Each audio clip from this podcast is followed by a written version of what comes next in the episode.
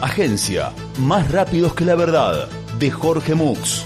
Periodismo honesto y confiable, que no se somete a la tiranía de los hechos reales. Hiper de contrachequeamos todo. Más rápidos que la verdad, la agencia de noticias de total normalidad. Hija de paciente hospitalario, denuncia al hospital por no permitir rituales satánicos en la habitación.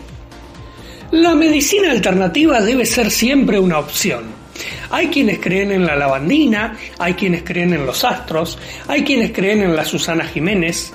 Nosotros creemos en la medicina satánica que se ejerce mediante el ritual del baile enmascarado con tambores dijo la hija de un paciente que falleció recientemente a causa de la COVID. Irma Rodríguez, la hija del paciente hospitalario que ya había sido desahuciado, pidió un amparo ante la justicia. Probaron todos los tratamientos con mi padre, dijo, y ya ninguno funcionaba. Por eso me comuniqué con mi nigromante gurú maligno personal y decidimos ejecutar la danza de los no muertos, que se realiza con despliegue de tambores e invocaciones, cuenta ofuscada. Pero claro, las autoridades del hospital se negaron por el ruido y por la cantidad de personas que se requieren para el ritual.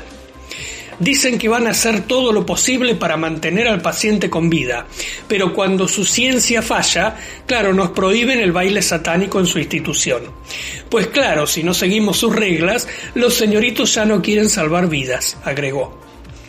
Irma explicó que de todos modos un juez oyó su pedido y conminó al director del hospital a prescribir macumbas, ensalmos, tiradas de cuerito, curas del mal de ojo, rituales médicos milenarios ancestrales y cualquier acción que por más absurda que parezca sirva para mostrar que se está haciendo algo para salvar una vida en lugar de rendirse.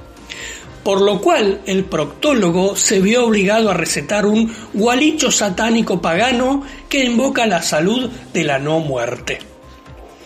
Esto conllevó a que el ritual para el cual se requieren 60 personas desnudas, con tambores, maquilladas y con máscaras diabólicas, antorchas y sangre de gallina, se realizara en la entrada del hospital, único espacio en el cual podría caber semejante cantidad de gente. Lamentablemente, mi padre murió, de inmediato después del ritual. Trasladarlo desde la habitación hacia la sala fue fatal. Pero no solo murió mi padre, parece que por el ruido y el terror que causaron los gritos de los gurúes, fallecieron de infarto incluso visitantes ocasionales que venían al hospital para hacer un trámite. Las autoridades del hospital están preocupadas ahora no solo por el precedente que genera este hecho desde el aspecto judicial y médico, sino también porque, según comentan enfermeras, terminaron invocando a un demonio que ahora tiene tomado el quirófano y no podemos hacer cirugías hasta que se vaya. Tenemos que reprogramar las operaciones, dijo el jefe del quirófano con angustia. O vamos a ver, por ahí el demonio quiere curar a los pacientes a cambio de su alma, y bueno, si a ellos les parece bien, adelante.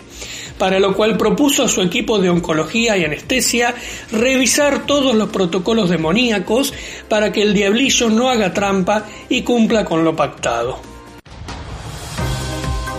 Se preguntan, che, ¿será cierto lo que dijo? Más rápidos que la verdad, de Jorge Mux, la agencia de noticias de total normalidad. Tengan confianza que cuando le contamos algo es porque es así.